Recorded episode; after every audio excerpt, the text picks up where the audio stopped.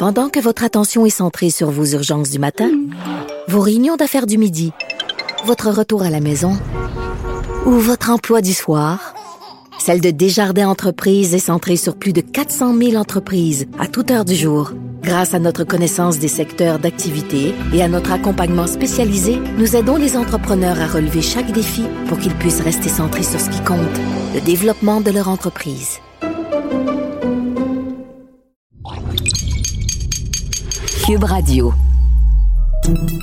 Salut, c'est Charles Dran avec l'équipe dans 5 minutes. On s'intéresse aux sciences, à l'histoire et à l'actualité.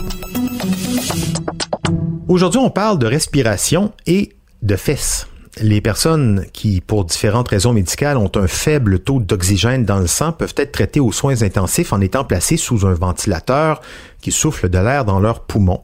Hein, on connaît ça depuis peu. On a entendu parler des ventilateurs, mais ça nécessite généralement une sédation et ça peut endommager en plus les tissus pulmonaires délicats.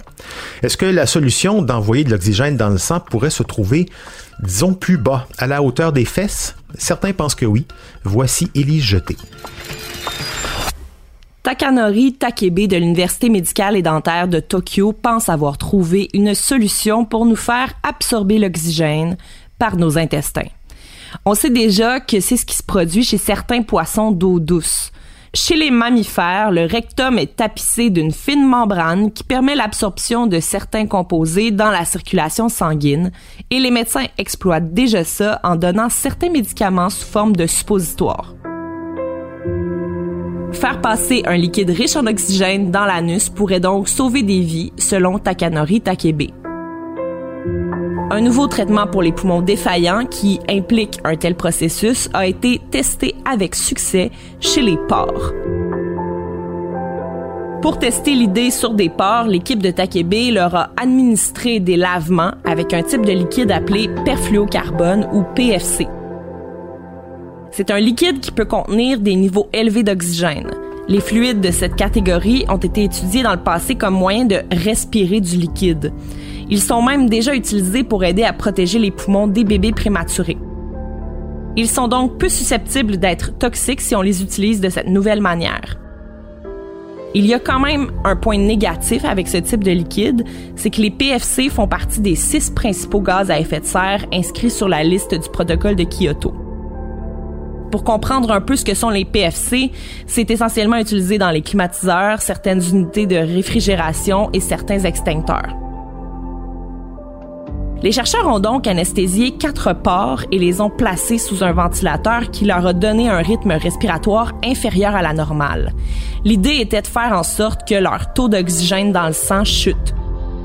Lorsqu'ils ont donné à deux des porcs les lavements avec le liquide oxygéné remplacé une fois par heure, leur taux d'oxygène dans le sang a augmenté de manière significative après chaque perfusion.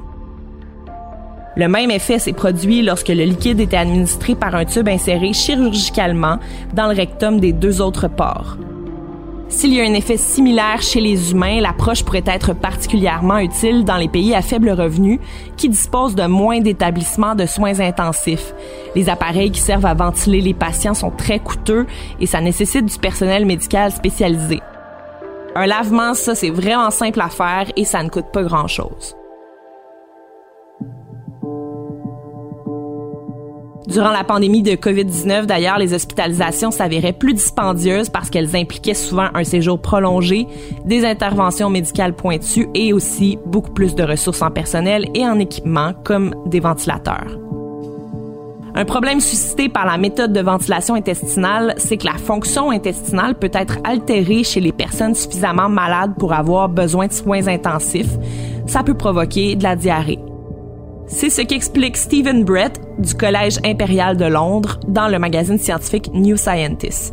Il est trop tôt selon lui pour dire si c'est réalisable chez l'humain. Respirer par les fesses, c'est une idée qui choque au premier abord et ceux qui vont l'expérimenter pour la première fois risquent de trouver ça étrange selon ce qu'écrit Caleb Kelly de la Yale School of Medicine dans un article qui accompagne la recherche.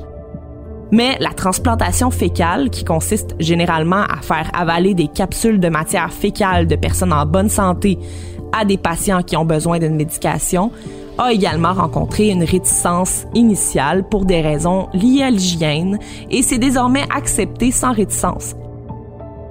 Santé Canada a d'ailleurs approuvé cette utilisation pour le traitement de nombreuses maladies.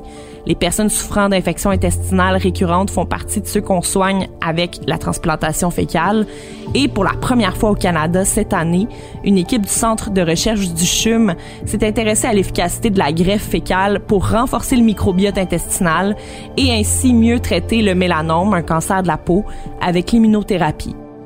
Le docteur Bertrand Routy et son équipe veulent démontrer grâce à un essai clinique en cours qu'en implantant les selles de personnes en santé chez des patients cancéreux, leur système digestif est plus apte à recevoir les traitements d'immunothérapie et ça augmente leur espérance de vie. Comme quoi, ce n'est pas la première fois qu'on aborde une maladie ou une infection par le bas du corps. Non, en effet, et c'est pas la dernière fois non plus, si ça se trouve. En plus, si ça peut sauver des vies, pourquoi pas? Les idées préconçues, les stéréotypes ou les appréhensions d'ordre, disons, culturel, c'est pas ça qui devrait empêcher de s'oxygéner le sang, peu importe par où on passe. Bravo la recherche, merci Elie Jeté, c'était en cinq minutes.